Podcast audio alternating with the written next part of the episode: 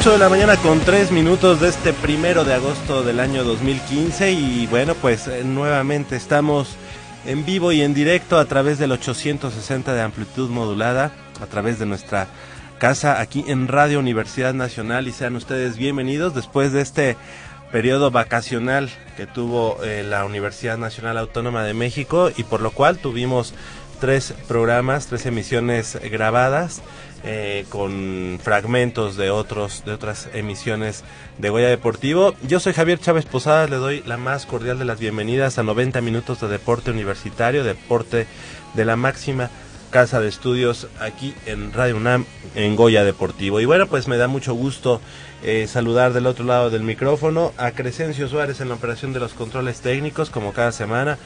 Crescens, ¿te fuiste de vacaciones? Estuvo trabajando, estuvo trabajando el, el, buen Crescens, pues muy bien, qué bueno, aquí en Radio Universidad Nacional. Y de este lado del micrófono, eh, saludo a mi compañera y amiga Nayeli Rodríguez. ¿Cómo estás, Nayeli? Buenos días. ¿Qué tal? Buenos días. Pues ya, extrañándolos, pero ya, otra vez estamos aquí para dar la mejor información y contenta de, de poder compartir micrófonos con ustedes. Muchas gracias, Nayeli. Pues sí, ya eh, todos recién desempacados de las vacaciones universitarias. Hay que recordar que solamente la universidad estuvo de vacaciones. Nosotros eh, seguimos con nuestras actividades mm, normales, actividades cotidianas. Y también me da mucho gusto saludar y darle la bienvenida a mi compañero y amigo Leopoldo García de León. Muy buenos días, Polito, ¿cómo estás? Buenos días, Javier. Buenos días, Nayeli. Pues muy bien. Eh, afortunadamente con mucha mucha información y sobre todo muy contentos porque pues así como dice el dicho, lo voy a al revés, lo que bien empieza, ojalá bien acabe con nuestros Pumas y pues vamos a platicar de eso. Sí, exactamente. Un debut importante al que tuvo el equipo de los Pumas el domingo pasado, algo que ilusiona eh, sin duda alguna a quienes somos eh, pues seguidores fervientes del equipo de la Universidad Nacional y con un 3-0 categórico que a final de cuentas incluso salió barato para el equipo de Monterrey en ese primer partido de la temporada que, que, el día de mañana, pues además continúa la temporada eh, visitando al conjunto de los Diablos Rojos del Toluca, ¿no? Así es, bastante difícil la visita, es un campo que sí se nos da, la verdad es que se ven buenos juegos y esperemos que mañana no sea la excepción, pero es, un, es, es duro el sinodal, la verdad. Así es. Pues, ¿qué les parece si antes de, de, de pasar a la, a la información del fútbol soccer, del fútbol asociación, comentar que fíjate que el, eh, precisamente en ese partido, habían, para ese partido habíamos regalado tres eh, pares de boletos a nuestros, a amigos, ahorita voy a decir los nombres, eh, y quiero ofrecer una disculpa de manera personal y de manera de todo nuestro equipo de producción y del equipo que hacemos Goya Deportivo, porque hace una semana se llevó a cabo, yo no sabía, la verdad, el domingo pasado, se llevó a cabo un medio maratón allá en las calles aledañas a Reforma, bueno, más bien en Reforma, pero las cal calles aledañas, la verdad es que estuvieron eh, para, bueno, para desquiciar. De sí, sí, la verdad. Eh, estuve hora y media eh, esperando que avanzara eh, el tránsito y pues la verdad es que no, no se pudo. Yo llegué al lugar donde habíamos acordado 11.30 de la mañana 11.30 de la mañana, hora en la que habíamos acordado que, bueno, era la fecha, digo, la hora, el, el, la hora límite para recoger sus pares de boletos y bueno, pues ya no, ya no encontré a nadie, ofrezco una disculpa y obviamente pues les ofrecemos con la venia de nuestro eh, productor Armando Islas Valderas que para el siguiente partido de los Pumas en el Estadio Olímpico Universitario, estos tres universitarios, estos tres eh, aficionados a los Pumas, pues ya tengan sus boletos asegurados, este, asegurados y, sin, y sin fallas para ese día.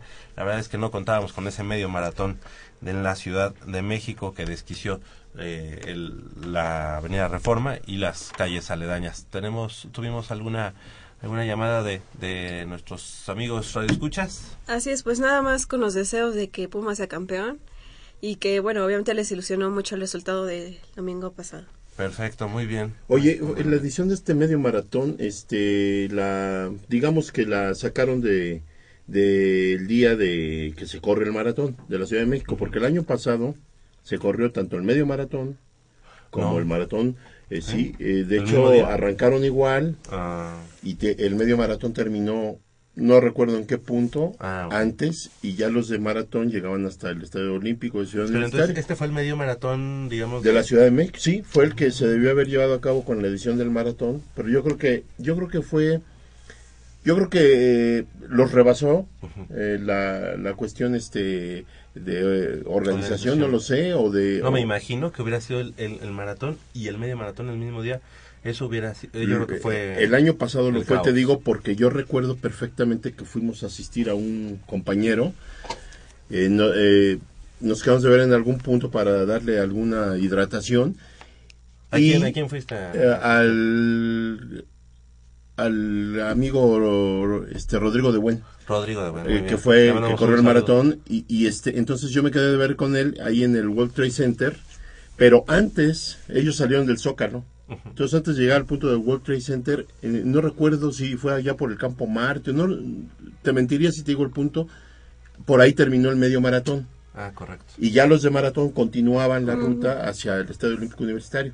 Entonces, pues ha de haber sido una cantidad de gente Tremendo. salvaje, porque creo, si no mal entiendo, no, no mal recuerdo, este, este medio maratón creo que fueron 20 mil gentes lo que lo corrieron el domingo. Usted lo cree. Fueron 20 mil gentes.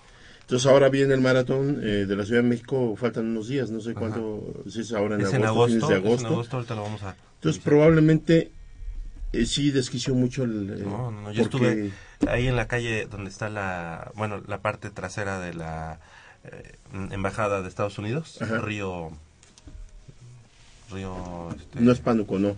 no, no sé si es, bueno, no, no, no recuerdo ahorita el nombre, Ay, no me acuerdo cuál es el nombre, pero ahí estuve, ahí 50 minutos, ya en lo que di la vuelta y me seguí hasta la Avenida de la Palma, o sea, la que cruza la Avenida de la Palma, hice otros, no sé, 15 minutos y en lo que llegué a Ciudad Universitaria ya me había dado hora y media. Llegué al estadio, pero once y media ahí a la cita con nuestros amigos. Ahorita vamos a dar los nombres para que ellos sepan que no, no hay falla. Ojalá ellos sí hayan llegado y si no llegan, bueno, pues ya de todos modos ya tienen su par de boletos, ¿no? Claro. Para el partido siguiente en Ciudad Universitaria. Y bueno, pues, ¿qué les parece? Si iniciamos con el escaparate deportivo de la Universidad Nacional, tenemos mucha, mucha información y es que en este compás de espera que hubo eh, en, bueno, en el acontecer deportivo de la universidad por el periodo vacacional, pues Kevin del Valle Castillo, alumno de la Facultad de Contaduría y Administración, logró el subcampeonato en el tiro con arco, modalidad arco compuesto por equipos, de la Universidad Mundial efectuada en Gwangju, en Corea del Sur, del pasado 3 al 14 de julio. Eh, Adolfo Medina, Mario Cardoso y el arquero Puma conformaron el conjunto mexicano que llegó a la final luego de superar a las representaciones de Hong Kong y Bélgica para instalarse en las semifinales del torneo donde vencieron a la India por 229 a 227 bastante cerrado ese ese cotejo. Y bueno, la final fue ante el equipo surco- surcoreano, integrada por Kim Hong. sí porque Ay, ahí saben, Jong- este- con tres, este, a ver, es que tú tienes un coreano mejor a ver medio ahí de Bucareli, pero ahí te va. Kim Hongo, ajá Kim Tae-yon y Yang Yong-go. Ah, ok, muy bien. ok. Sí me la- entendiste, ¿eh? Claro, claro. A ver si luego me puedes dar unas clases, por favor. claro porque- que sí. El cual se llevó el primer sitio al derrotar por 230 a 229 al conjunto mexicano, mientras que el individual Kevin se quedó en la quinta posición. así es En cuanto a la gimnasia artística, Mariana Vázquez Beristain, de la Facultad de Contaduría, se quedó en el sitio 16 del All Around, mientras que Úrsula Castillejos, de la Facultad de Filosofía y Letras, alcanzó los cuartos de final en dobles femenil, junto con Adriana Guzmán, del Instituto Tecnológico de Estudios Superiores Monterrey. Así es, eh, también hay que recordar que Karim González Barragán de la Facultad de Economía se quedó pues ya lejos de las medallas, mismo caso de Karen Espinosa Telles de la Facultad de Derecho, quien junto con la selección mexicana de fútbol se ubicó en el tercer sitio del grupo B con tres puntos, producto de una victoria 9-0 ante, ante Colombia, así como un par de derrotas 0-2 contra Japón y 0-3 frente a Rusia, las cuales no le alcanzaron para avanzar a la siguiente ronda. Karim González, el de la Facultad de Economía, él es judoka, ¿verdad? Eh, sí, Karim González, porque sí, nada más estamos diciendo que se quedó lejos de las medallas, pero ella, él es de, de, de judo. Oye, nuestro productor se ve medio acá, medio morenazo, ¿no? Sí, Como que agarró como que color le- ahora, Le dio bastante el sol, no sé. ahora que este, se encerró ahí en su casa, este... ahora, ve. ¿A dónde se fue el productor? La- a Ah. Cancún. No, anduvo en toda la Riviera Maya, el Ah, señor, ¿sí? pues sí, oye. Llegó hasta Bacalar, me Pues parece. creo que Nada. Después de tres chelas nadaba por toda la orilla y llegó. Pues a ver, ¿a qué nos trajo? Carmen. Oye, ¿y fueron vacaciones o, o de trabajo? ¿Vacaciones? ¿De Azolapa? ¿De Azolapa? ¿Tú crees eso?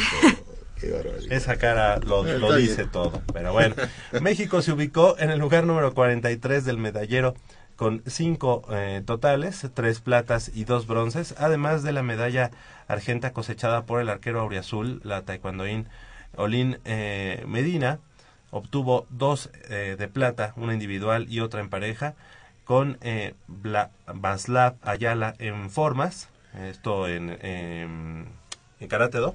Taekwondo. Ah, en taekwondo, perdón, per- perdón, perdón, perdón.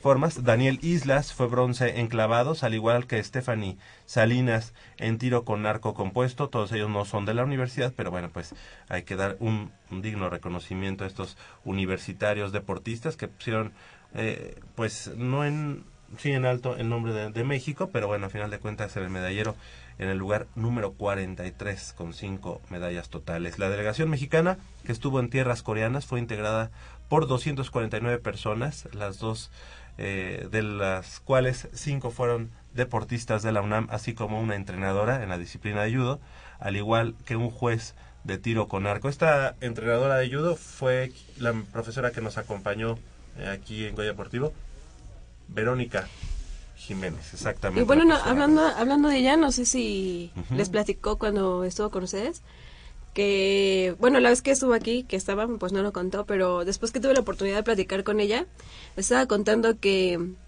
para los Juegos Olímpicos del 92, ella había sido seleccionada para participar en ellos. Ajá, en Barcelona. en Ajá, Barcelona. ajá, exacto. Sí, Este, 92, Barcelona, y obviamente como participante de judo, pero no la, no la pudieron apoyar. Entonces no, no pudo asistir a estos juegos. O sea, tenía ya su pase. Sí, ella su- tenía el boleto ya, ahora sí que la maleta hecha y todo, pero no pudieron apoyarla y se tuvo que, ahora sí que quedar en casa y no pudo participar. Pues ese es otro tema escabroso, ¿no? Que eh, aqueja al, al deporte olímpico y al deporte motor en México desde hace muchísimos años.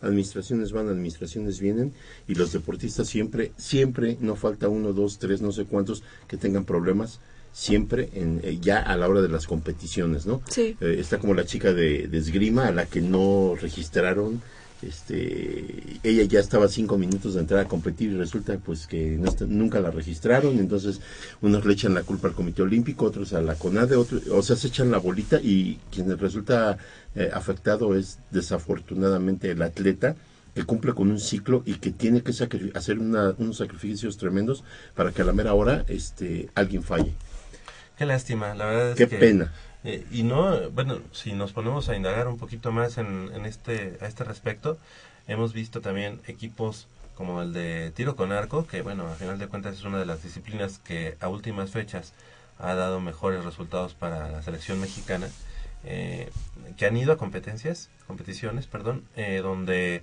incluso no llevan ni siquiera jersey o nada. algo y que los identifique como mexicanos Nada. y que han- se han tenido que poner penosamente Letreros. letreros. No, lo que es peor, hubo una competición, por ahí la tengo registrada, lástima que no me acuerdo bien, eh, fue creo te- este mundial, eh, eh, tuvieron que ir a un centro comercial, a un tipo Walmart, una tienda de estas de autoservicio, a comprarse unas playeras color verde y ponerles con masking tape los nombres. Sí. Digo, increíble, increíble, increíble, cuando las autoridades están gozando de, de mil cosas, ¿no? Y, y los atletas padeciendo, sufriendo y con trabajo llegan a una competición. Ese es el enorme abismo que nos separa de ser, de tener atletas eh, de excelencia con los que tienen otros países a lo que estamos padeciendo nosotros. Y a pesar de eso, Y- los pobres muchachos llegan a, dar- a dar resultados. Y, y ni, ni siquiera estamos hablando de dar pelea o, o llegar a, a los primeros lugares como Estados Unidos, como China, como Alemania. No, ni siquiera pelearle en muchos casos a, latinoamericanos como Argentina o Brasil. Ahora Colombia, ahora, Colombia, que ya, es una ya empieza a ser potencia. Y con una infraestructura que ya nos está dejando lejos, ¿no? De hablar. Sí, sí, sí. Y bueno, precisamente platicando y continuando con esta información, con la información, ahora ya terminamos con lo de la Universidad Mundial, ahora nos, nos vamos a los Juegos Panamericanos y es que luego de culminar la eh, edición número 17 de estos Juegos, Juegos Panamericanos, efectuados del 10 al 26 de julio pasados allá en la ciudad de Toronto, Canadá, los atletas de la Universidad Nacional Autónoma de México que tomaron parte dentro de la, de la delegación mexicana que compitieron en esta justa tuvieron una destacada participación y esto hay que decirlo. Brenda Eunice Flores Muñoz, estudiante de la Facultad de Psicología, de, no, de la carrera de Psicología en la Facultad de Estudios Superiores Iztacala, destacó con dos preseas, oro y récord panamericano en la prueba de 10.000 metros planos con tiempo de 32, 41, 33. El récord anterior en esta prueba databa de los Juegos de Río de Janeiro, de Río de Janeiro, eh, Brasil, en 2007 y pertenecía a la norteamericana Sarah Slatery, quien cronometró 32, 54, 41. La medalla de plata fue en la prueba de 5.000 metros planos con tiempo de 15, 47, 19. Así que, pues, muy, muy buena actuación de Brenda Eunice Flores Muñoz, quien, eh, Armando, productor, seguramente Brenda estará peleando eh, por, la, por el premio Puma, ¿no? Nuevamente. ¿Vieron el cierre? ¿Vieron eh, Sí, que se desmayó, ¿no? llegando a la meta, ella se desmayó. ¿Es ella quien se desmayó? No, no, la estás confundiendo. Con la La de 10.000 ah, metros. Ya, sí, sí, sí. Este, se aventó un cierre espectacular. Iba en, la punta la, la competidora estadounidense. Y faltaban, faltaba una vuelta. Antes de, antes de que ah, faltara la última vuelta, ya iba eh, en las primeras tres faltando la última, eh, la última vuelta, este, iba en segundo lugar. Y siempre fue cazando a la norteamericana. Y la norteamericana llevaba un buen ritmo. Y, le llevaba y la venía y la llevaba pues a lo mejor una distancia de 10 metros, probablemente. Eh, eh, el cierre se da faltando 200, 200 metros para llegar a la meta, en la curva, en la, última curva. Me impactó, me impresionó cómo abrió la zancada Brenda la manera en que rebasó a la, estadounidense y los metros que le sacó. Ah, ya, habla, ya hablábamos a lo mejor de 30 metros, 40 metros. Ni siquiera fue un cierre. No, ni siquiera fue un, cierre, este de fotografía. Fue una cosa preciosa. Eh, es más, estéticamente se ve una cosa impresionante. A mí me, impresionó, créemelo. Yo pensé que estaba viendo un etíope, eh, no sé, un keniano. Qué forma más hermosa y, y qué, qué sprint de esta mujer tranquilamente la, la dejó, pero sin, sin, sin la mayor preocupación. Ajá, con, sin ningún problema. Fue algo espectacular. Y, la ella norteamericana, la, la, otra. La norteamericana, este, pues conservó, digamos, su ritmo, pero cuando sintió que, que Brenda la, la, empezaba a, a rebasar, quiso hacer, porque se ve el, rictus de dolor y de esfuerzo, ya no pudo hacer nada en la norteamericana. Y al contrario, Brenda empezó a abrir la zancada más y más y más, y veías cómo ganaba metros de una forma escandalosa, ¿eh? Y llegó a la meta, te digo, con una distancia fácil, una a lo mejor eh, de 30 metros le sacó a la, a la norteamericana. Seguramente esta presea eh, es quizá la más eh, importante para la delegación, mm, a lo mejor no sé, no sé si para la delegación mexicana, pero sí para los universitarios de la delegación mexicana. Sobre todo, ¿sabes qué? Eh, lo espectacular que fue. Lo espectacular. ¿Y, la viste en, en, vivo? En vivo. Sí, yo, yo, yo tuve la, suerte porque yo nada más busqué por todos lados hasta que me, Mitch, que le, a quien le mandamos saludos, me dijo, no, mira, están pasando por Claro Sports, están pasando este en vivo lo de los Panamericanos y, pude en ese momento este meterme a ver eh, diferentes eh, eh, competiciones y me tocó la, la, los 10.000 metros. Fue espectacular. De verdad fue una cosa impresionante porque de esas veces que luego ves a los mexicanos que van con el grupo van punteando y de repente cuando ya viene digamos la hora de la verdad se empiezan a quedar a quedar a quedar aquí no aquí ella siempre fue cazando cazando cazando no, ese, ese sprint lo tienen que ver, yo creo que debe estar en YouTube. Yo creo que valdría la pena mucho que Hay que, hay que buscarlo. Felicidades a Brenda Eunice Flores Muñoz, estudiante, como ya decíamos, de la FESIS Tacala. 32 minutos, 41 segundos, 33. Sí, porque una cosa llevó a la otra. Ese cierre la hizo Sí. romper el, el récord panamericano. Ah, pues, eh, y, y mira, la- lo que estamos comentando, y qué mejor que en este momento nos está tomando la llamada, le agradecemos mucho a Brenda Eunice Flores Muñoz, ella estudiante de la FESIS Tacala eh, en la carrera de psicología y orgullosa, orgullosa eh, deportista chinito, ¿no? universitaria y mexicana. Y qué bueno, Mira, a lo mejor te alcanzó a, de- a escuchar de, de ese cierre que estás No, eh, de verdad fue platicando. espectacular. Muchas gracias Brenda, felicidades por esta medalla de oro y esta medalla de plata que pues eh, quedan pero súper, súper para, para todos los universitarios y para toda la delegación mexicana. Brenda, ¿cómo te sientes después de esta gran actuación en los Juegos Panamericanos? Pues muy buenos días, gracias por el tiempo. No, pues la verdad estoy muy contenta. Yo creo que fue una forma muy formidable de, de hacer mi actuación en los Juegos Panamericanos. Es mi primera vez que voy a unos Juegos Panamericanos, entonces yo creo que se hizo algo muy importante. Y bueno, también se logró el récord panamericano en los 10.000 metros, ¿no? Entonces yo creo que es un sentimiento muy, muy padre y pues claro, orgullosamente UNAM y pues también mexicana, como bien lo mencionas.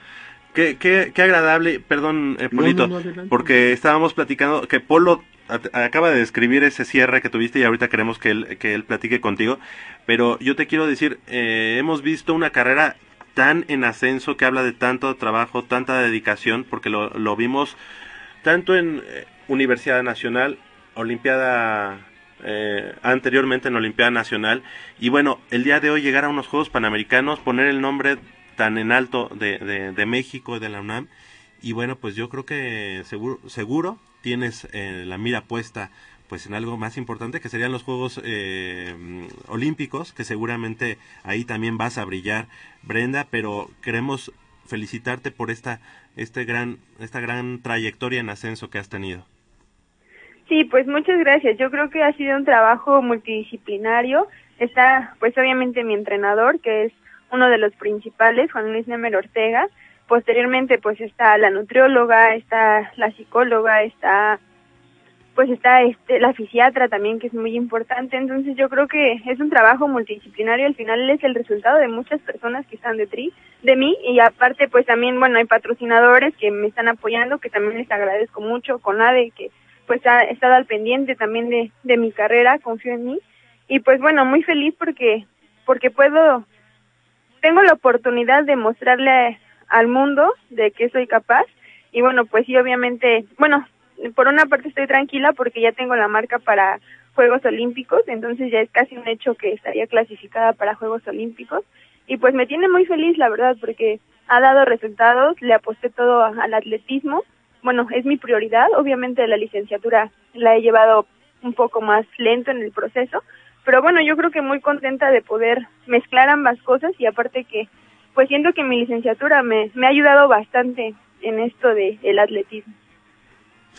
Brenda, soy eh, Polo García de León. Eh, créeme que yo ahorita estoy muy emocionado. De hecho, este eh, sigo viviendo ese, ese esa, esos 10.000 metros espectaculares que corriste. Y yo quisiera preguntarte, ¿cómo planeaste esta carrera? Eh, realmente fue mucha estrategia, créemelo. Eh, ¿Cómo sentiste, digamos, los últimos 800 metros? Que fueron los que yo más disfruté, créemelo. Tú en, tu objetivo obviamente estaba el ganar, como cualquier atleta, pero dime, ¿quién era la competidora a vencer en este caso? Porque eh, entre la estadounidense, entre la canadiense y tú, a, al final de la carrera estaba el llevarse la presea de oro. ¿Cómo lo planeaste? ¿Cómo lo, cómo lo trabajaste? Porque eso es lo más importante, saber cómo, cómo lo trabajaste, porque a final de cuentas te dio el 100% de, del éxito.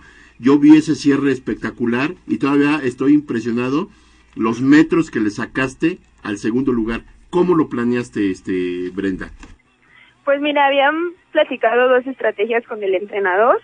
La primera era, faltando cinco vueltas, salir a marcar el, un ritmo fuerte para desgastar a las competidoras. Y la segunda fue la que se hizo, al final de cuentas, que era soportar lo más que se pudiera con las competidoras y bueno, en los últimos metros sacar la ventaja, la mayor ventaja posible. Habíamos planteado que fuera faltando 400 metros, pero la verdad yo me sentía muy fuerte y yo sabía que tenía que mostrar que de verdad podía cerrar muy fuerte para no tener, no dejarle pauta a la, a la competidora, a la rival, de poder alcanzarme. Entonces yo me decido, me siento muy fuerte, ya durante la competencia, me siento muy fuerte, faltando 800 metros. Yo sabía que, que, como bien lo mencionas, tenía que estar en primer lugar, escuchar el himno y ver la bandera de México en lo más alto. Entonces me siento muy fuerte faltando 800 metros y dije, no, aquí es el, el punto de aguantar, resistir, ser muy inteligente. Y obviamente ella iba cortando el viento, que es algo que yo creo que me benefició bastante. y ya fue en los últimos 100 metros cuando yo me decido hacer un cierre contundente, porque como te menciono, era dejar a la rival prácticamente parada, que no tuviera oportunidad de reaccionar y asegurar el primer lugar. Sí, porque de hecho yo, yo quiero decirte que en las tomas que yo alcanzo a ver, ella te viene cuidando muchísimo, viene volteando y de reojo tratando de ver qué distancia te está sacando. Y yo te veo a ti concentradísima, no te veo titubeando, no te veo este indecisa, te veo marcando un ritmo, llevas tu ritmo y a ella sí la veo preocupada, porque ella está volteando a cada instante y sin embargo, a pesar de eso, a pesar de que ella te venía cortando el viento, venía más preocupada de, de, la distancia que todavía ella conservaba sobre de ti. A mí lo que me impresiona, Brenda, es que tú atacas poco antes de salir de la, de la curva para la recta final, ahí es donde atacas. Y yo en ese ataque, en algún momento temí que esta muchacha eh, también hiciera algún tipo de sprint, que yo siento que sí lo hizo, hizo el intento, pero ya no le dieron las piernas. Pero a mí lo que me impactó fue la zancada que tú marcaste y que todavía como que la abriste más, que fue cuando de plano se vio como si esta chica hubiera quedado este parada y tú hubieras seguido corriendo, cuando que realmente ella trataba de alcanzarte, pero tú, tú a cada zancada que dabas eran más metros y más metros y más metros, eso fue impresionante y no sé si tú te diste cuenta de que una cosa llevó a la otra, llevó, llevó a que rompieras el récord panamericano. No sé si tú te fijaste en eso o tu objetivo era cerrar y en ese momento eh, tu cierre eh, eh, fue más de lo que esperabas o fue como lo como digo ya lo habías planeado pero pensaste que fuera tan rápido y tan este determinante tu cierre. Pues mira yo lo que sí tenía muy en claro era ganar como bien lo dices yo no tenía planteado el récord panamericano no era algo que había platicado con el profe eso estaba fuera de nuestros nuestros objetivos y pues yo solamente lo que hice fue en el cierre. Yo creo que sí fue un factor muy importante el cierre y pues bueno, atacar antes de los saliendo antes de salir de la curva era lo importante, agarrar desprevenida a la competidora porque como bien dices, venía cuidándose nada más de lo que yo venía haciendo. Entonces, era en un momento en el que ella se distrajera lo así por muy leve que fuera el, su distracción, tenía que aprovecharlo y eso era antes de salir de la curva, porque si yo salía en un 100 eso como que es muy clásico, que faltando justo 100 metros alguien empieza a atacar, entonces se tenía que atacar desde antes, en un punto en el que ella se distrajera, que no me viera, y pues para dejarla, te digo, prácticamente parada, y pues bueno, yo me sentí muy bien, muy fuerte, y decidí pues todavía jalar un poco más porque me sentía demasiado bien. Pues yo, nada más te quiero este, felicitar, estoy muy emocionado, créeme que ahorita que, que nos comentó nuestro productor que estabas al aire, hasta chinto de, en la piel me puse, y de verdad, y me vuelvo a emocionar nada más de acordarme de ese momento, me vino una emoción tremenda, no sabes de verdad. Yo te quiero felicitar y ojalá tengamos el gusto y la distinción de que un día de estos nos visites, porque quisiéramos que ver, eh, sentirte más cerca todavía. La verdad, eh, enhorabuena, te felicito. Yo sé que vienen cosas muchísimo más difíciles para ti, pero que nada, nada te va a detener porque con esa decisión con la que ganaste esta competición, yo estoy seguro que vas a llegar a Juegos Olímpicos y mejor. Así es de que enhorabuena, este Brenda, muchas felicidades y créeme, yo por lo, y mis compañeros estamos muy orgullosos de ti. Sí, pues muchas gracias por la invitación. Espero que ya cuando termine mi temporada, ahorita viene el Campeonato del Mundo, entonces va a ser el 24 de agosto mi competencia. Y pues ahorita por eso seguimos entrenando muy fuerte, porque también ese es un evento muy importante, es mi primera vez en un campeonato del mundo, entonces sí voy con muchas expectativas y con muchas ganas de que, de que todo salga bien. Hola, ¿qué tal Brenda? Habla Nayeli. Eh, primero que nada, pues felicitarte de este gran logro. La verdad es que, como dice Polo, creo que es para ponerse la piel de gallina, eh, saber que una mexicana pueda poner el nombre de México en alto. Y bueno, ya para cerrar con broche de oro esta entrevista, quisiera saber, bueno, mencionabas que los 100 metros fueron como donde tú creíste o te sentiste que cerraste mejor. 10 mil. no, no, no, sí, pero dice que en Ah, los en los últimos, próximos. en los últimos 100 metros Ah. ella sintió que, Fue donde cerró. Sí, sí, sí. Eh, me- bueno, la verdad es que no tengo la experiencia um, de saber qué es lo que puede pasar en ese momento de un atleta. ¿Qué fue lo que pensaste? Eh, no sé, eh, la verdad es que me gustaría saber en, en tu entrenador, en tus papás, ¿qué, qué fue lo que pensaste? ¿Qué, ¿Qué pasaba por tu mente? Pues primero yo creo que era cerrar con broche de oro mi entrenamiento. Yo yo supe que mi entrenamiento había sido bastante bueno, sabía que me había costado bastante toda la preparación y dije, bueno, si ya estoy aquí, ya hay que, que cerrar muy bien, hacerlo perfecto para que se den los resultados que uno espera. Obviamente pensé en mi familia, en mi novio, en muchas, en el entrenador, en todas estas personas que han estado cercanas a mí, que me han apoyado moralmente. Y pues bueno, también en agradecerle, mucha gente estuvo apoyándome desde México, entonces yo creo que también agradecerles a esas personas, el, el darles ese regalo de que pudieran escuchar el himno nacional y pues yo creo que eso fue lo que más me motivó, el poder compartir esa alegría con toda la gente que, que me estima, que me quiere, que está ya sea cerca o lejos, pero que están apoyándome bastante. Brenda, eh, nada más, eh, digo, ya, ya te hizo esa, esa pregunta Nayeli, pero qu- quisiera eh, preguntarte, con este récord panamericano, con esta medalla de oro en estos Juegos de, de Toronto, eh, ¿qué tan lejos estás, qué tan cerca estás de, lo, digamos, las más importantes exponentes de los 10.000 metros a las que te vas a enfrentar en los Juegos Olímpicos? Pues mira, yo creo que en este momento todavía no se está para competir con ellas. Yo creo que en este momento estoy para quedar dentro de las 10 primeras a nivel mundial en Juegos Olímpicos. Es un muy buen lugar porque Claro. yo creo que es un gran avance. eh, sería algo muy importante para México, sería, por así decirlo, histórico. Sí. Pero bueno, yo la verdad soy sincera conmigo misma y, y así es, eso es mi alcance en este momento. Obviamente yo tengo la mira en que en un ciclo olímpico dos ciclos olímpicos yo pueda ya estar peleando con ellas un podium, estar dentro de los cinco primeros lugares. Y pues bueno, hay que trabajarlo poco a poco, hay que ser constante, disciplinado, seguir con la misma entrega. Yo creo que eso es lo más importante para lograr tus posteriores objetivos, seguir con la misma entrega, con el mismo amor a lo que haces y pues hacerlo primero para ti mismo y después para compartirlo con todos los demás. Y algo que, que comentaste hace un momento, lo importante que ha sido también tu preparación eh, mental. Obviamente, pues tú como estudiante de, la, de, de, de psicología seguramente es, es algo en lo que has eh, basado mucho este éxito. Y bueno, pues esperamos que, que, que siga en ascenso tu trayectoria. Brenda Eunice Flores Muñoz, estudiante de psicología en la Facultad de Estudios Superiores Iztacala, que sigan los éxitos y bueno, pues obviamente aquí en Goya Deportivo seguiremos de cerca tu trayectoria rumbo a estos Juegos Olímpicos de, de Río de Janeiro y obviamente pues todo lo que esto conlleva.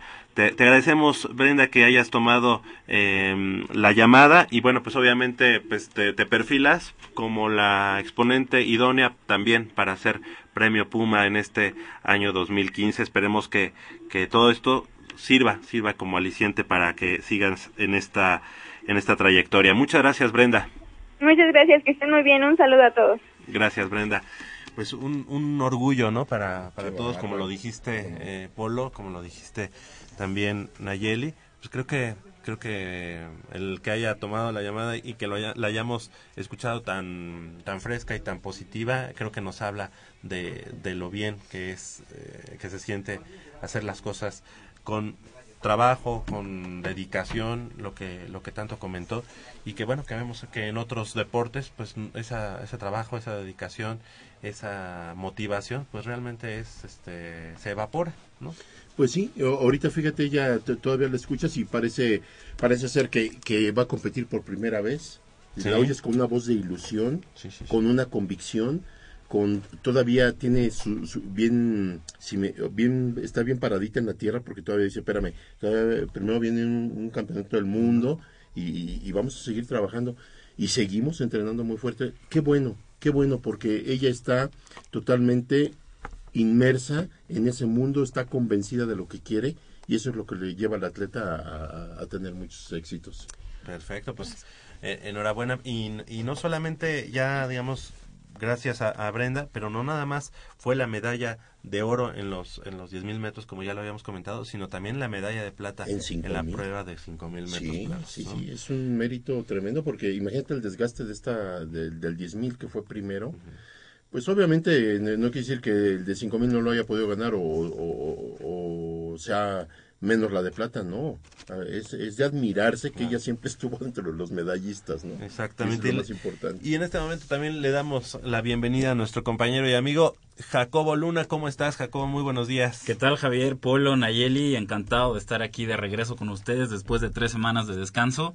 Arrancamos nuevamente Guaya Deportivo con mucha información, una nueva temporada para los Pumas. Se viene también el fútbol americano de la UNEFA y hay muchísima información y mucho que comentar aquí en Goya Deportivo. Exactamente, y es que también en Juegos Panamericanos hubo otros universitarios que estuvieron eh, poniendo en alto el nombre de México y de, la Universidad Nacional y una medalla más lograda por un atleta de la UNAM en estos Juegos Panamericanos de Toronto estuvo a cargo de Teresa Alonso, alumna del CCH Vallejo, y me pongo de pie y le mando un saludo al glorioso colegio de Ciencias y Humanidades Plantel Vallejo, quien junto a sus compañeras de la selección mexicana de nado sincronizado, Karen Akak, sí, Akak, es como Maya ese apellido, eh, Carla Arreola, Isabel Delgado y Nuria Diosdado, Evelyn Guajardo, Joana Jiménez, Samantha Rodríguez y Jessica Sobrino marcaron la historia mexicana en esta disciplina al llevarse la segunda posición en la modalidad de equipos. Yo creo que también una felicitación para todo este equipo de em, nado sincronizado y obviamente para Teresa Alonso, como ya decíamos, alumna del CCH Vallejo. El conjunto azteca logró una puntuación de 85.67 unidades para vencer al de Estados Unidos y dejándolas en la tercera posición. El sitio de honor de esta competencia fue para representantes de Canadá con 87.90 unidades, así que felicidades, felicidades al conjunto de Nado Sincronizado. Nado Sincronizado viene de, desde hace muchos años eh, dando de qué hablar y eso es un, de veras es un orgullo, se está trabajando bien. Y Algo está haciendo bien. Y recordar que en Juegos Olímpicos eh, también con ah, buenas actuaciones, ¿no? De hecho, de hecho las han castigado injustamente en Juegos Olímpicos porque se me hace que ya entra la especie así como de cosas raritas, porque han dado exhibiciones muy buenas y resulta que sacan calificaciones medio dudosas, ¿no? Sí, exactamente. Eh, en la eh, actividad del remo, en la modalidad de dos pares de remos eh, cortos ligero femenil, Kinich Medina, de la Asociación de Remo de la UNAM, hizo mancuerna con Fabiola Núñez, quedando en sexto lugar. Así que, bueno, pues ellas quedaron fuera de, la, de las medallas, pero también hablar, hablar de Kinich Medina y en este caso de Fabiola Núñez. En tanto que Juan Carlos Cabrera Pérez, estudiante de la Facultad de Ciencias Políticas y Sociales, y aquí se pone de pie Jacobo Luna eh, y nuestro productor Armando Islas Valderas. Bueno, él culminó en la quinta posición en la modalidad de un par de remos cortos varonil. Y hay que también hablar de Andrea Pocas Trejón, judoka también de la Facultad de Psicología, quien culminó en el quinto lugar dentro de la categoría de menos de 70 kilogramos. Alejandro Cruz, de la Asociación de Boliche de la UNAM, fue séptimo lugar en individual masculino y cuarto sitio en la modalidad de dobles varonil. Alejandro Cruz, muy buen amigo de eh, nuestro buen eh, de nuestro compañero eh, Rodrigo de Buen, que bueno, pues obviamente le manda seguramente muchos abrazos.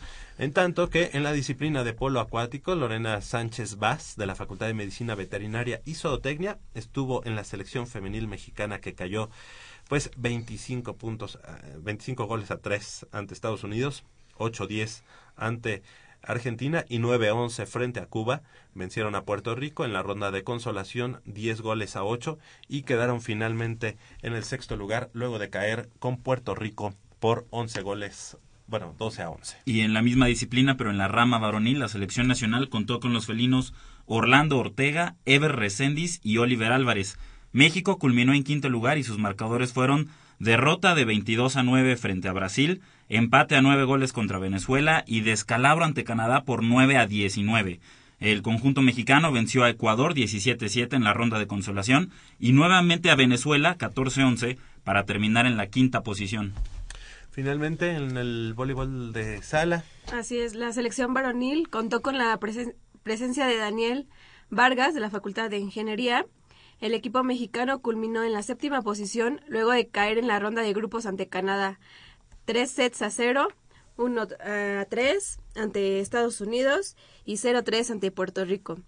En la ronda de consolación, México venció a Colombia 3 a 0 y así finalizó su participación dentro de la justa continental. Pues así, así la, la actuación de los mexicanos Pumas, de los Pumas mexicanos, como quieran decirlo, pues qué, qué mejor, qué mejor que haber platicado en este momento con nuestra amiga eh, Brenda, ¿verdad?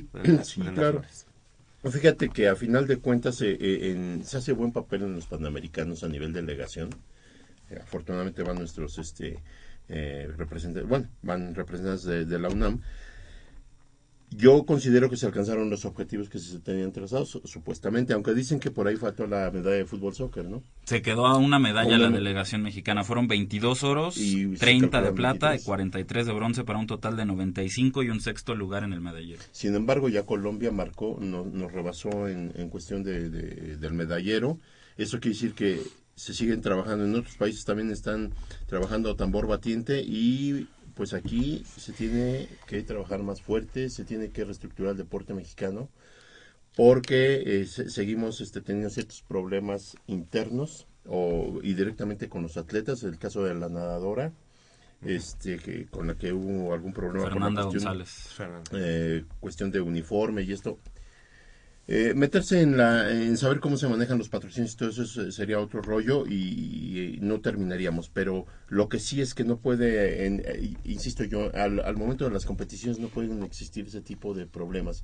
El de la nadadora, el de, eh, la esgrimista, o sea, son cosas que no se pueden presentar en ninguna delegación, caray, porque ya estás hablando que ya estás en el momento, ya estás en, el, en la justa, entonces no puede ser que esos, esos problemas surjan de momento.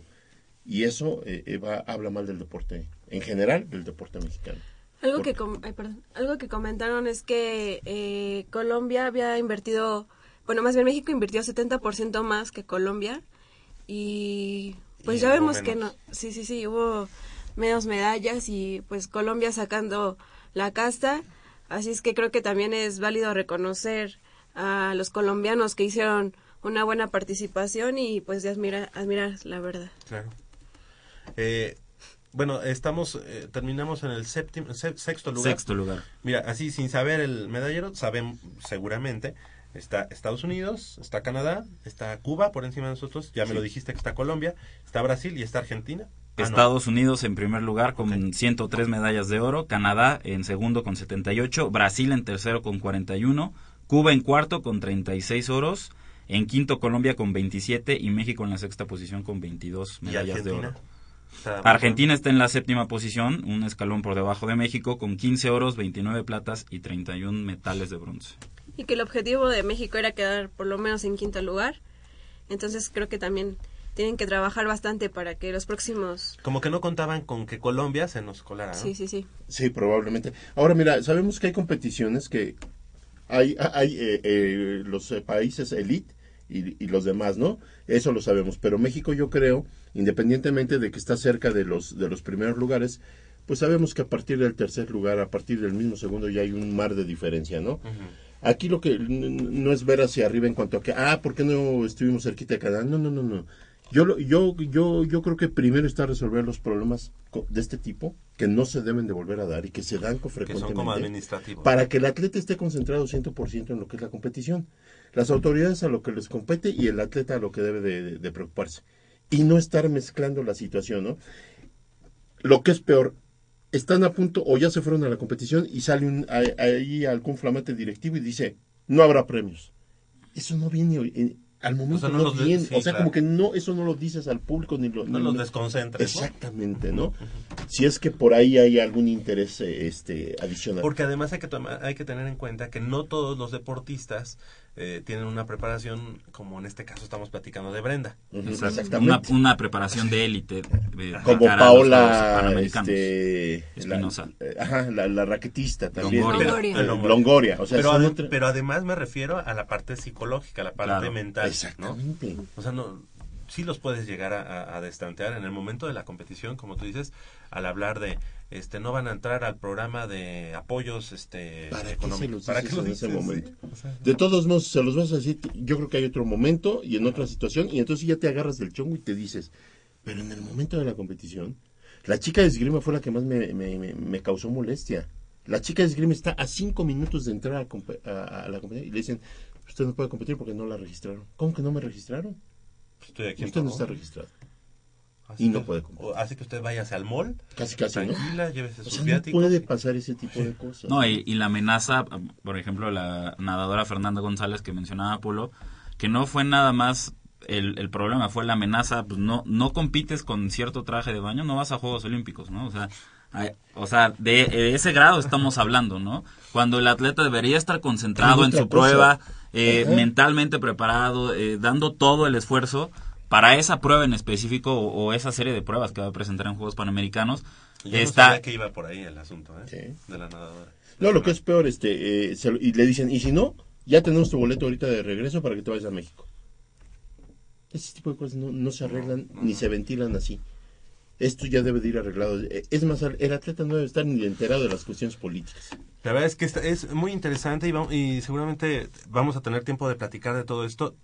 Tenemos que hablar de la parte de la selección nacional de lo de lo que sucedió hace unas hace unos días tenemos que hablar de los Pumas tenemos que hablar también de la novatada en, Pumas y nada más como cierre para Juegos Panamericanos, por ahí se le escaparon a México tres medallas de oro. Luis Rivera, bueno, no, no sé si medallas de oro, pero sí atletas que pudieron haber estado en el podio. saltador. Luis Rivera, el de salto de longitud, que compitió lastimado, compitió lesionado y aún así quedó en una séptima, octava posición más o menos. Y ojo, eh, que en esa prueba, a, dato cultural, el que quedó en segundo lugar, el estadounidense, se me fue ahorita el nombre, es receptor en los Bills de Búfalo y ganó la medalla de plata en los Juegos Panamericanos. Eh, los datos libres también. Eh, Así como que pateando un bote. Marquise, Goodwin se llama. Marquise Goodwin, receptor de los Bills, de Buffalo. Eh, la selección de fútbol soccer que cayó en la final ante Uruguay, que había ganado el oro en Guadalajara 2011 y que había sido la misma generación, eh, tanto mexicana como uruguaya, que se enfrentó en, la sub en el Campeonato Mundial Sub-17 de 2011. Por ahí también se le escapa la medalla de oro.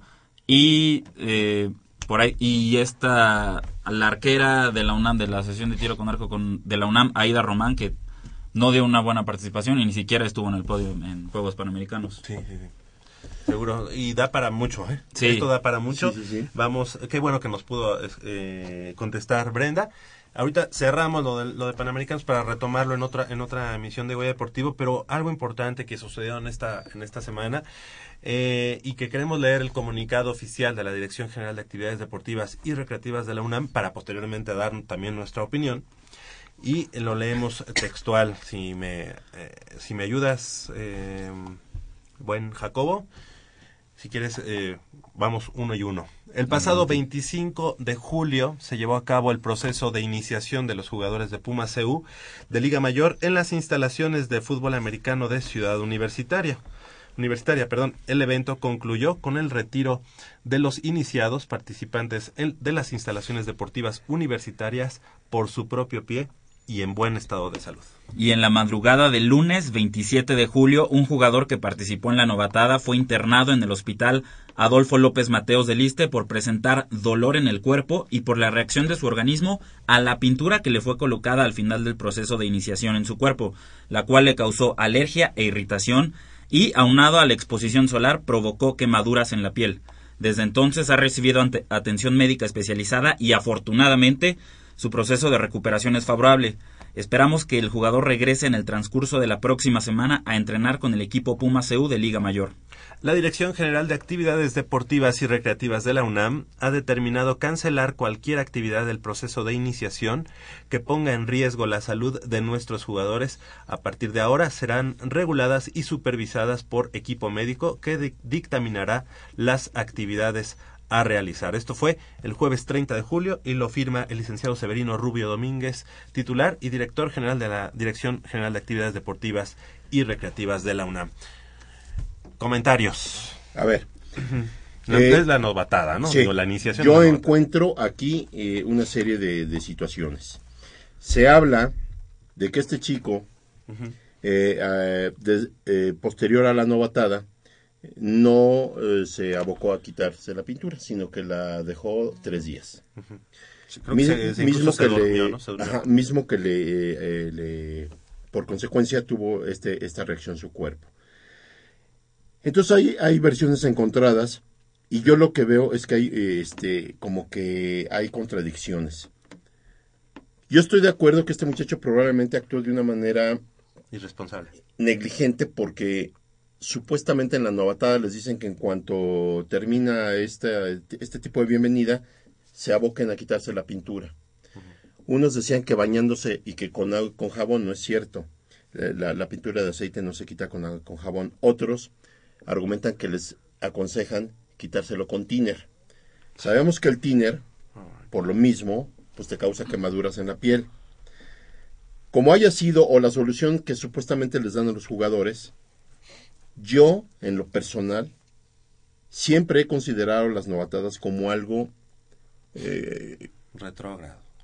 Pues eh, hasta con la palabra salvaje lo voy a calificar. Por lo siguiente, Javier. Desgraciadamente se, se, ha confundido y en el ámbito aquí en México del fútbol americano, mucha, yo he escuchado a mucha gente que asocia el fútbol americano con un juego de bestias, con un juego de salvajes. Es un juego fuerte, es un juego de contacto. Como decía el Tapatío Méndez, un juego de bestias donde las bestias no pueden jugar. Así es. Entonces, este tipo de novatadas, con el paso del tiempo, yo creo que eh, según la generación a la que le toque, han ido empeorando o han ido, o, no sé si los hayan ya hecho más light. El caso es que, escuchando ciertas versiones, hubo un comentarista de la televisión eh, este, abierta que decía que él fue jugador eh, de, de, Pumas, Alejandro Centeno, que él, que él decía, dice, es que de veras hay novatadas que es un castigo al cuerpo terrible y que antes no nos ha pasado nada. Porque, por ejemplo, a él le tocó el que se, lo, se tenía ah, que aventar del trampolín de 10 metros y yo, y yo pregunto, ajá, y yo, y yo pregunto, ¿y si el, y si el jugador o el, o el chico en turno no sabe nadar? No les importa. Dicen, nos tenían en el estadio Tapatío Méndez en las escaleras haciendo ejercicios por dos o tres horas al rayo del sol.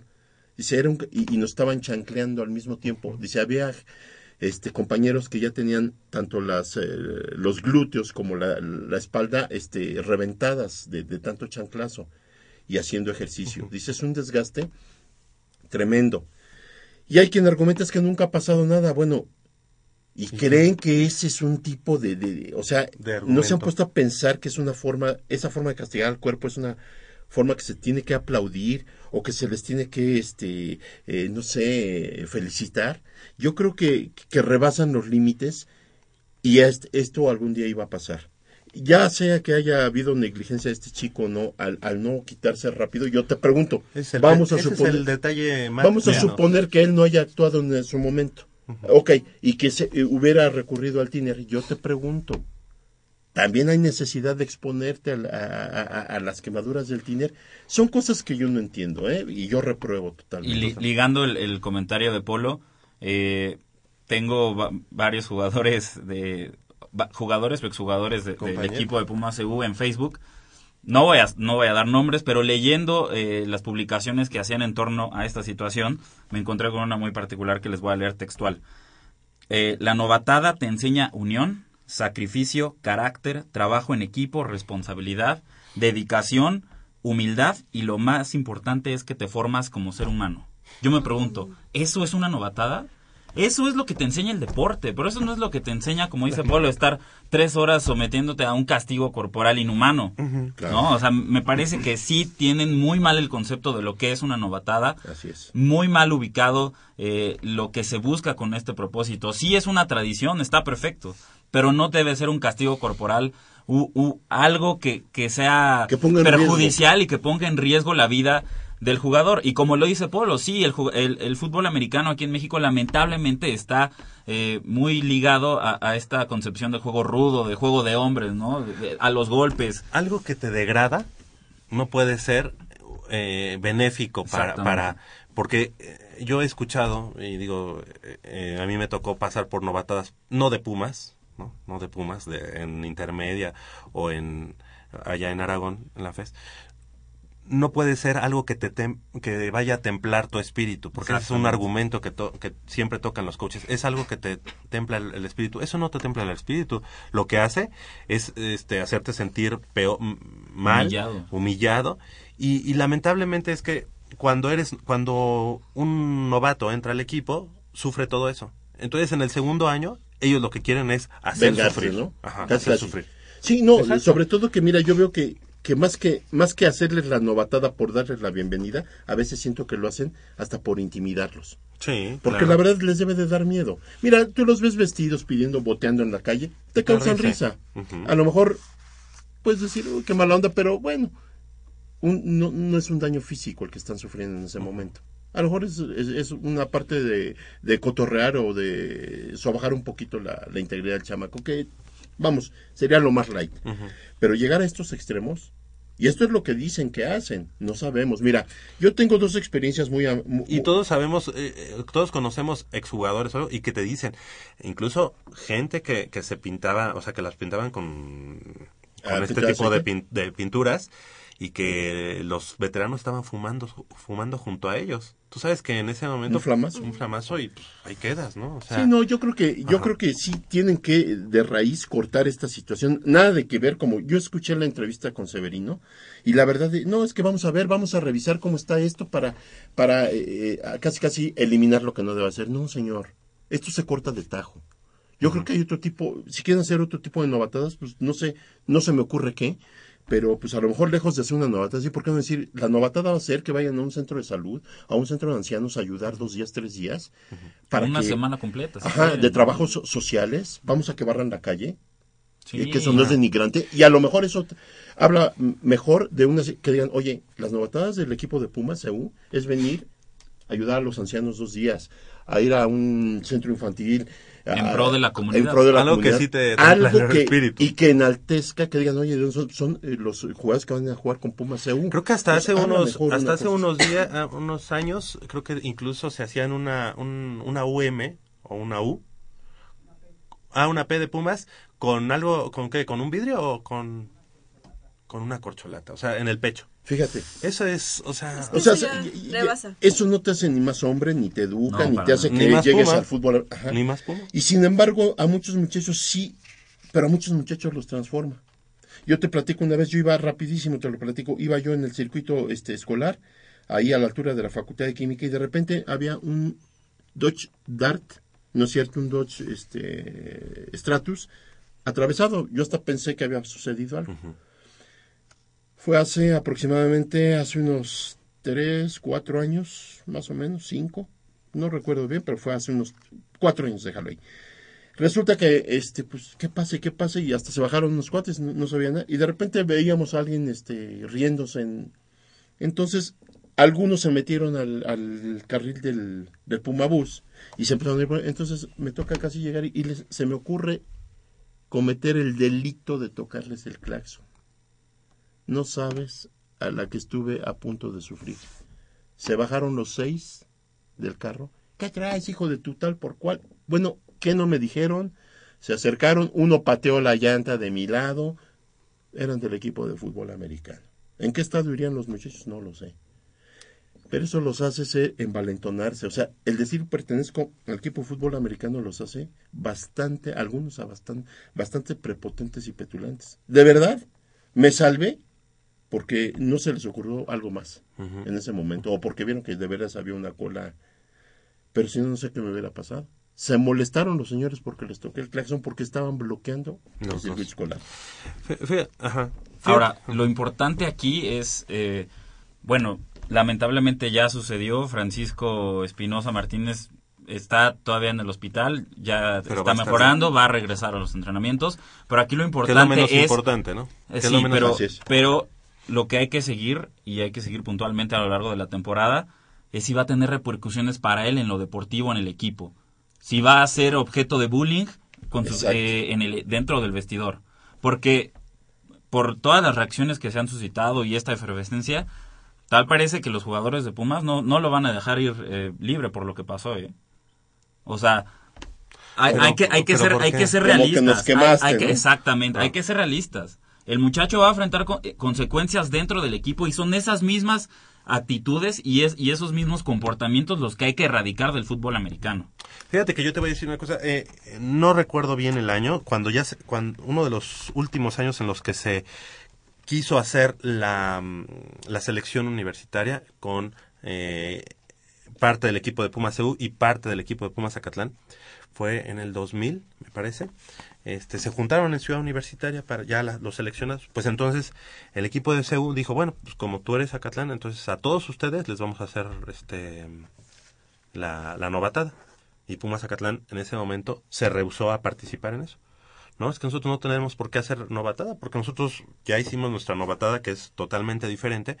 No, es que para hacer selección Puma tenemos que hacer una novatada y solamente se las vamos a hacer a ustedes, a Pumas Zacatlán.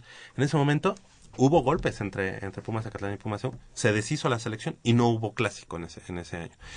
Eh, no recuerdo bien qué año fue, pero no me acuerdo si fue en 1999 o algo porque Lo, este muchacho Alejandro Centeno, de Televisa Deportes, estuvo en ese, él es de Pumas Acatlán. Él, él lo, que tú estás relatando, él lo relata. Él era de Águilas Reales. Él era de Águilas Reales. Y ya el año este que estoy yo platicando, ya era solamente CU y Acatlán. Solamente estaban esos dos equipos. Pero sí, seguramente Alejandro Centeno estaba presente en ese. Sí, eran los años en los, que, en los que jugaba. A lo que voy es, todos los equipos hacen novatadas. Todos. Yo creo que lo importante y lo que debe de quedar claro como una enseñanza para la organización CEU, Acatlán, eh, eh, la que se llame, es que como universitarios, como parte de la Universidad Nacional Autónoma de México, no puedes hacer una novatada que te sobaje, que te humille. Que te lastime. Que te lastime. Física y mentalmente, ¿eh?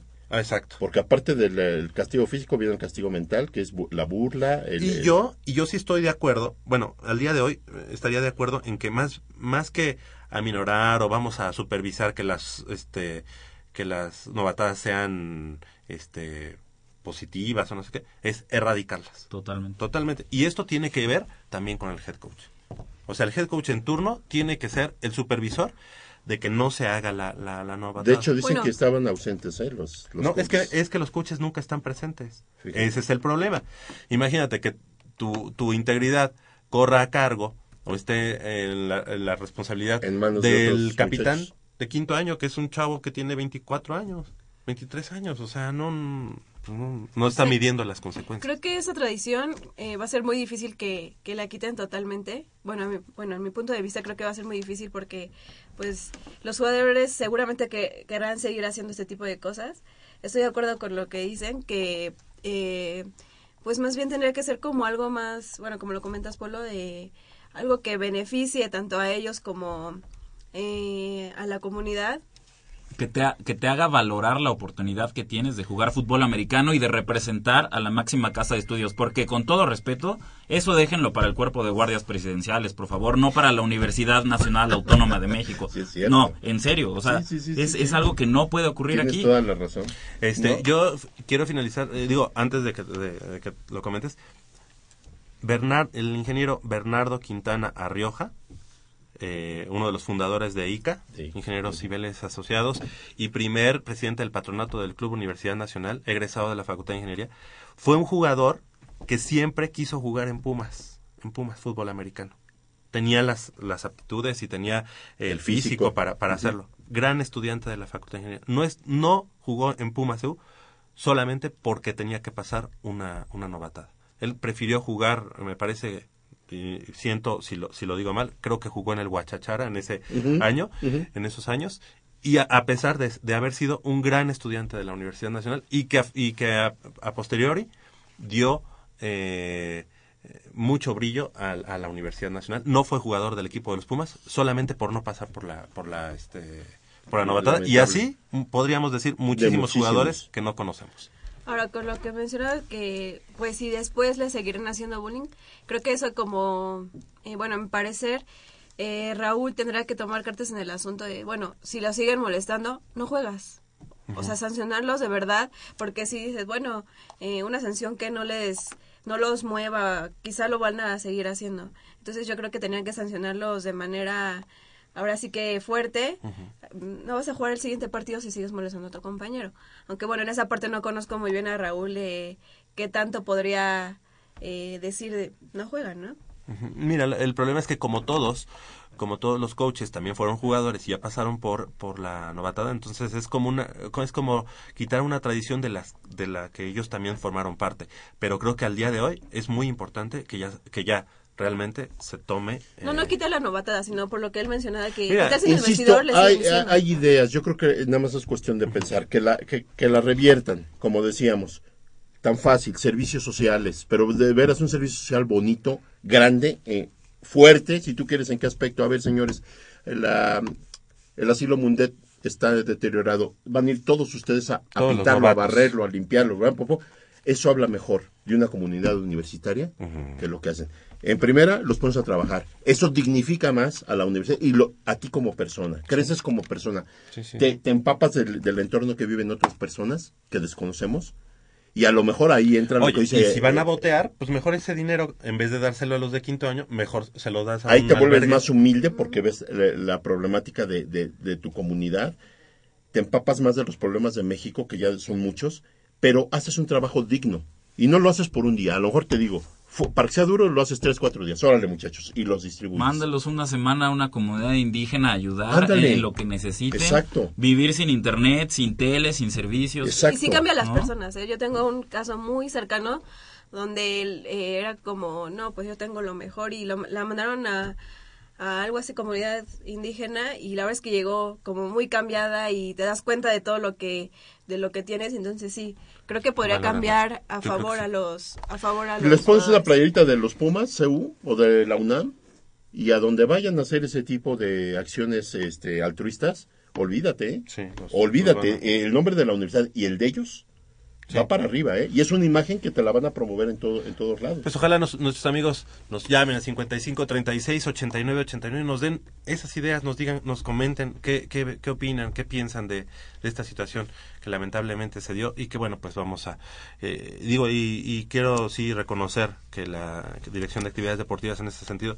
ya tomó cartas en el asunto y esperemos que realmente cambie, cambie esta situación. 9 de la mañana con 10 minutos vamos a regresar porque tenemos mucha información del balompié universitario.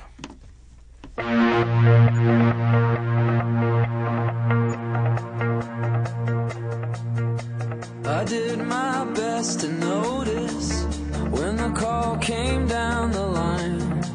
Up to the platform of surrender. I was brought, but I was kind. And sometimes I get nervous when I see an open door. Close your eyes, clear your heart. Cuidado para no despertarla. Pero si ya son las ocho. Shh. A las tres se arrancan, muchachos. Rífate, Pedrito. Con esta tiene que caer.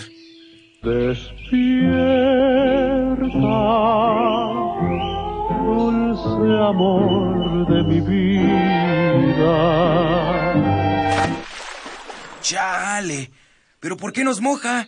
¿A qué mujer no le gusta que le lleven gallo? Pues a todas, pero no cuando escuchan Goya Deportivo. Los sábados en la mañana tienes una cita no querrás que nadie te moleste. El cuadrante ensordece con el rugido del felino.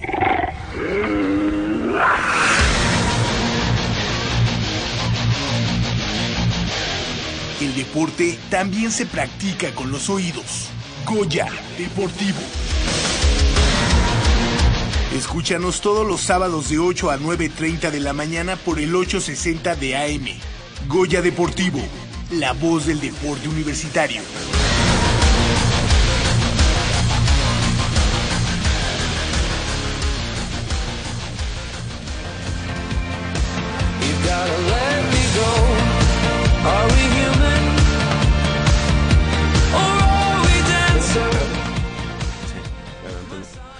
9 de la mañana con 12 minutos nos agarraron aquí platicando este fuera del aire.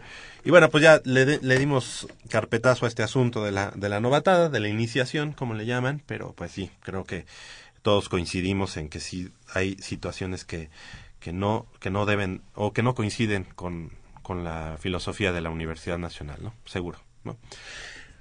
Pumas 3, Monterrey 0. Un buen inicio para el equipo de los Pumas, un gran primer tiempo. después bajan mucho la, la guardia y eso sí como que también me llega a preocupar porque vemos nuevamente que Memo Vázquez no sé si los recorre 10 metros por lo menos en el terreno de juego. ¿Qué opinan, Jacob? Mejor resultado en la historia de los torneos cortos para Pumas, 39 campañas. Nunca habían ganado 3 a 0 en la primera jornada. Este. Eh, ¿Eso está, está bien documentado? Sí. Yo me acuerdo de un 3-0 contra Gallos Blancos En y era... torneos cortos, nada más. Este, yo veo, em, yo sí entiendo algunas declaraciones. Eh, Pumas jugó un buen ritmo el primer tiempo, un ritmo que hace mucho que no le veíamos, que nosotros mismos lo comentábamos, propuso el partido desde el primer tiempo. Y aquí se vuelve a involucrar un poco la cuestión del horario, yo no sé, ¿verdad? Nosotros que estamos dos horas sentados en una grada eh, y que no tenemos un desgaste físico a nivel cancha, sentimos eh, eh, esta temperatura. Yo creo que era difícil que Pumas, tanto Pumas como Monterrey, conservaran o, o- o ese ritmo se conservara durante los 90 minutos. Si el segundo tiempo hay una baja de juego de los dos equipos, ¿Entendible? yo creo, que- yo creo que es a consecuencia tanto del horario como del desgaste que tuvieron en el primer tiempo. Eh, se hablaba de intentar y ver la manera de dosificar para rendir parejo.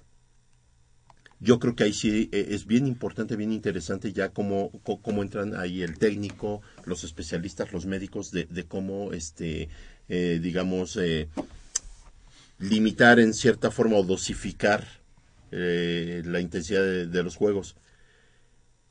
Yo veo ayer viernes dos partidos en la noche, uno de ellos que se a, a una intensidad tremenda, un buen partido, el partido de Pachuca, pero están jugando a las siete y media de la noche.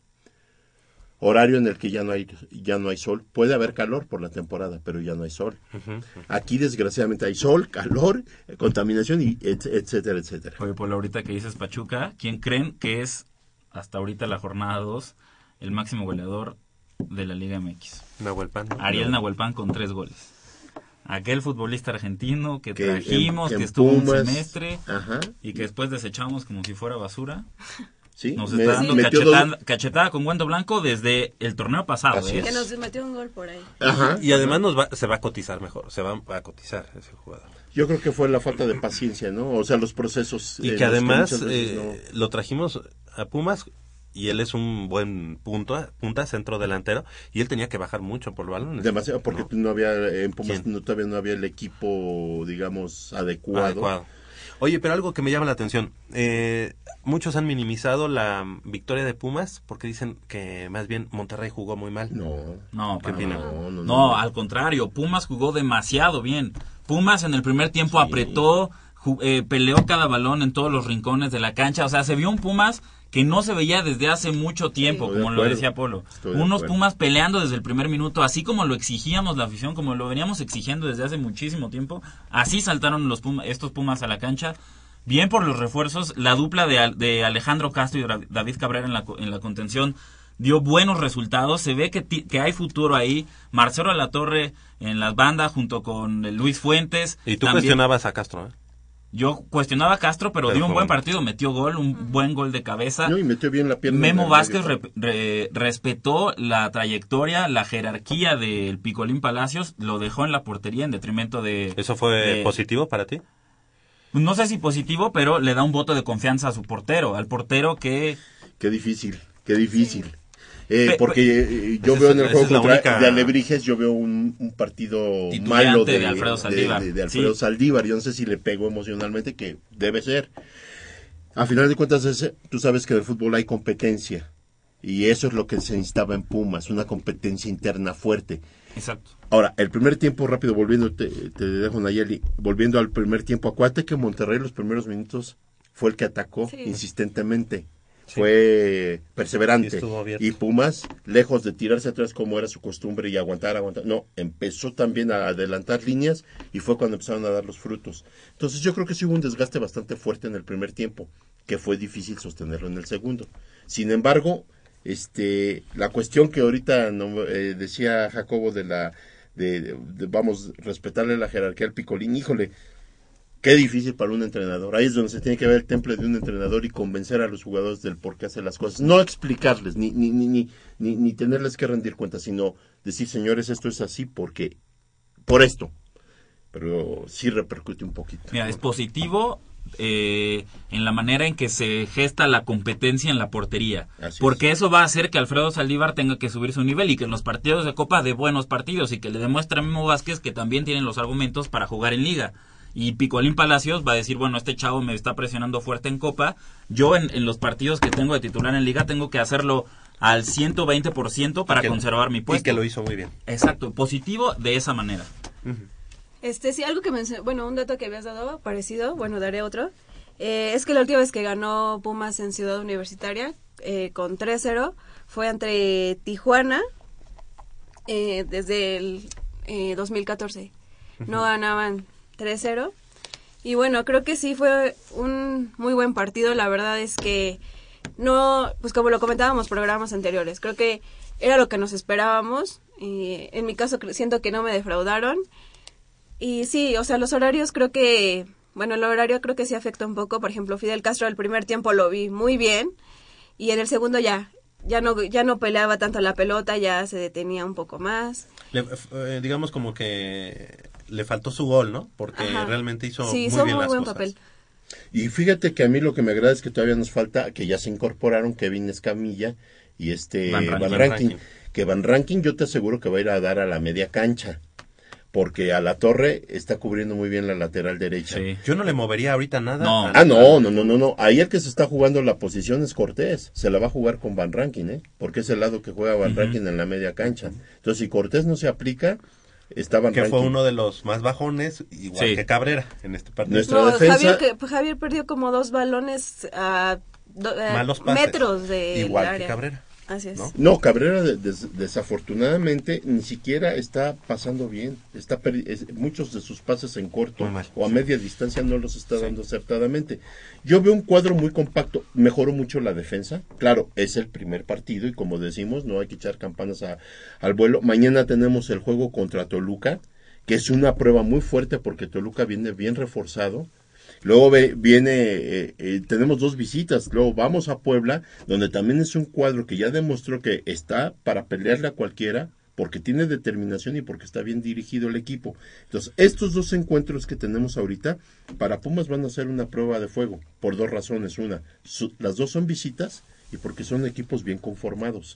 Entonces, yo ahorita ya no veo equipos débiles, ¿eh? así como decirte qué débil. Yo ayer me aburrió el juego de Tijuana Dorados y ya no terminé de verlo. Estaba muy soso el juego, entonces no sé qué también venga Dorados, ¿no? Este, pero si yo reviso eh, jornada tras jornada como se nos vienen Todos los juegos, son- no te puedo decir, ay, mira, aquí está tranquilón, nos la vamos a llevar de apechito, no, porque mira, tenemos Toluca y Puebla, y luego viene el Atlas. El Atlas hoy juega en el Estadio Azteca. Ha- habría que ver qué trae el Atlas, que no dudo que venga muy bien compactado. Pachuca lleva dos triunfos. Y bien lo dijo Jacobo, Ariel Nahuelpan está intratable. El primer partido metió dos goles, ayer metió uno. Dos. Dos ayer, entonces el primer- en el primer... uh, Uno de penal metió y uno. de cabeza. Bueno, al servicio fíjate. del Shaggy Martínez. O sea, tres goles. Entonces, después viene- nos visitan los Dorados. Ahí pudiéramos eh, No, pensar... vienen, muy- vienen muy bien, ¿eh? Ajá. Se reforzaron muy bien. Sí, pues está. Michel, están Sí. algunos jugadores, Arce, Arce. Cuatro Ah, puntos en sus primeros dos partidos de Dorados. Que está peleando por la salvación. Va Ganó, ganó ayer de visita. Sacó tres puntos importantes de visita. Sacó tres puntos importantes de visita y, y, sí, y- la y en su primer partido en casa sacó un punto.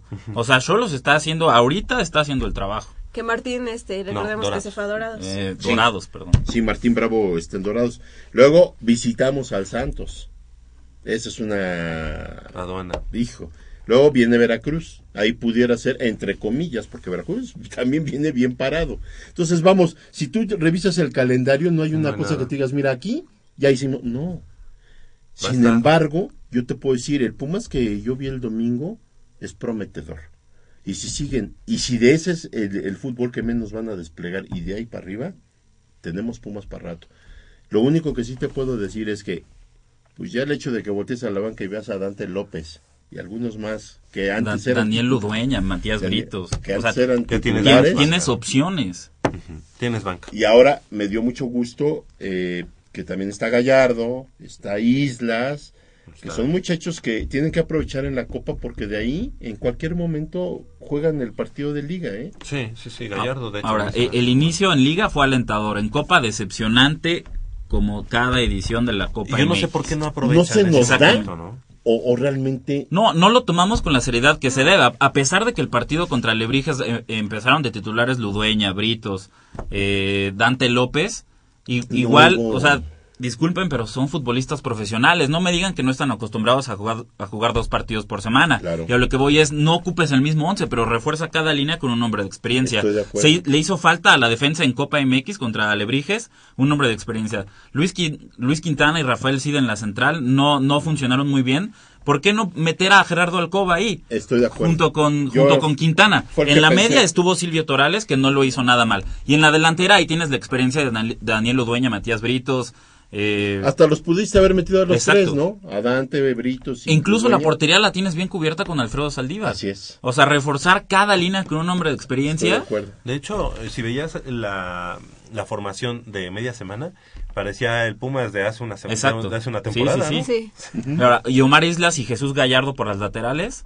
O sea, está bien, pero creo que quedaron a deber por ahí. Omar Islas fue el que más se atrevió, pero Jesús Gallardo lo vio un poco amarrado. Amarrado. Pero conforme vayan adquiriendo ritmo de juego a lo, lar- a lo largo de la temporada, Y yo, Es- de hecho, a Kevin Escamilla, que viene regresando a los Panamericanos, yo ya lo pondría en la banca. O sea, este, Sí. a mí, en lo personal, ya eh, eh, Cabrera, Bueno, cada, yo, cada yo- semana, digo... Yo "Ay, por no". eso te digo, este, ahorita ya la competencia en Pumas es tremenda porque ahora sí, ahora ya volteas y dices, si yo no hago bien mi papel o no entreno como Dios manda o no hago un buen partido, pues ya está el otro listo. Kevin Escamilla y, y Van Ranking ya son jugadores que en cualquier momento agarran la titular. Bueno, Van Ranking es titular, pero... Pero bueno, Memo dijo, dio a entender que iba a dejar a Alejandro y que Van Rankin tenía que buscar eh, la titularidad y que no- por el momento no iba a estar eh, como titular. Está bien, está bien. Mira, el problema no, eh, eh, Castro no se va a quedar a fuerza así de, si da partidos malos, yo te aseguro que va para afuera. Sí. Eso es un hecho y Castro lo ha dicho.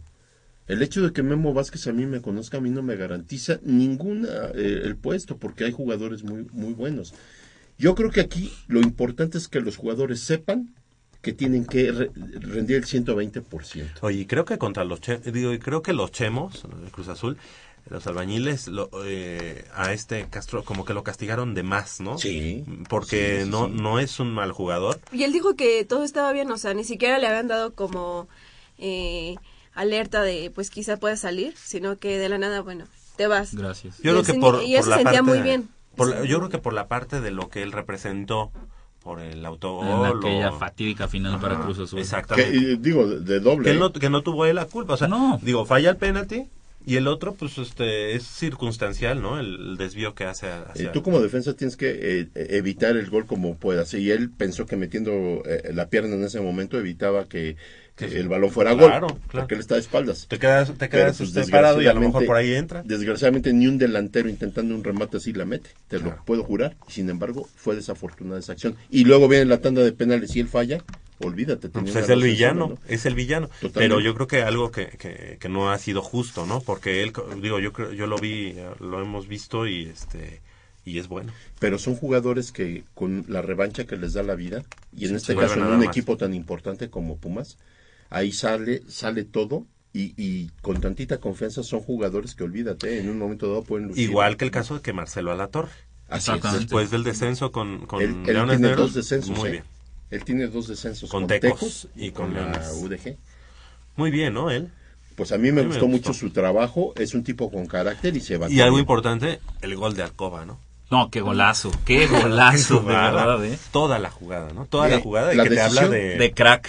de crack. de decisión, con todo, ya te fuiste, vete con todo, ¿no? Ajá. Y que le respeten te- el Gol, movimiento. gol ¿no? del año, ¿eh?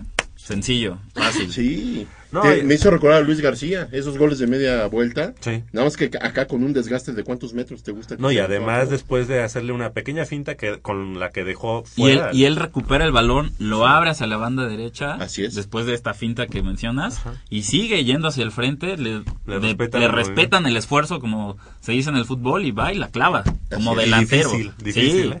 Sí, Muy no difícil, pero fácil. Pues mira, yo yo soy de la idea de que Pumas ahorita tiene un plantel para pelear. Y eh, para llegar a la liguilla. Y dentro de la liguilla, Pumas se vuelve un, un- un contrincante peligrosísimo. Eh, Yo coincido contigo con, con lo que dices. Ni, ahorita viendo todos los partidos que tiene, pues ve. creo que eh, ahorita está muy competida la liga, ¿no? Muy, muy competida. Es que no, los- no ves es que uno. un Sí, no. hasta los dientes. Co- Quizá como- el único que yo así veo así como que no coincido mucho es Jaguares. Sí, pero...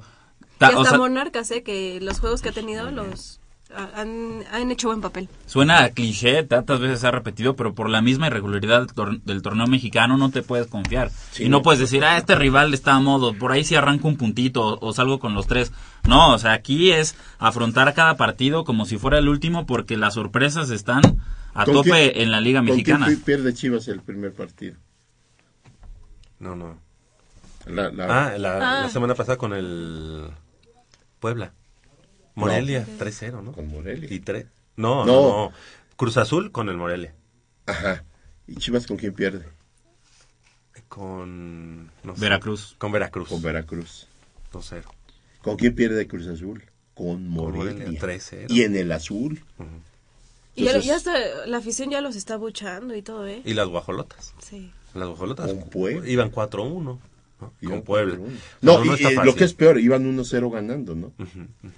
Y de repente en el primer tiempo les meten los cuatro, ¿no? Sí, Fue en el primer sí, tiempo. sí, Quedan cuatro y en el segundo ya queda, es el 4-2. Entonces, no, yo no veo enemigo pequeño, ¿eh? No, pues, Lamentablemente Dorados, estamos- el recién ascendido, ya cuatro puntos. Lamentablemente estamos llegando al final de esta emisión de Goya Deportivo, pero se nos quedó en el tintero todavía platicar de la destitución del, de, el del caso más entrenador. piojoso que No, hemos eso tenido. no merece nuestra atención. No es, no es este, no es hablar de lo que ya se ha hablado y de la polémica, no, no, no, No. sino lo benéfico que, bueno, lo benéfico que, que podría ser Para la selección. la selección, ¿no? O sea, para realmente tener ya eh, una selección que nos represente dignamente, que se, que esté alejado de tantas este, tonterías, tantas este, cosas comerciales, ¿no? Ahorita que hablábamos con Brenda Eunice dije, ¿por qué Movistar no puede voltear a ver a otras personas del mundo del deporte exitosas y, eh, y en su lugar pone a gente tan... Porque, no, tan- no- porque tan- no son exhibicionistas, son atletas. Ajá. Y este individuo es un tipo oportunista, exhibicionista y que se presta a todo Oye, tipo pero ¿cómo, de- lo, hemos- cómo lo dijimos muchas veces en Goya Deportivo? Qué bueno que, que, que aquí está eh, grabado. Pero ¿cuántas veces dijimos, cómo puede ser que el- esa persona sea hasta de conferencias de motivación? O sea, al día de hoy, hasta es así como tan... Pues de madre, ¿no? A lo mejor le levantaba el ánimo a todos porque yo no le veo otra cosa.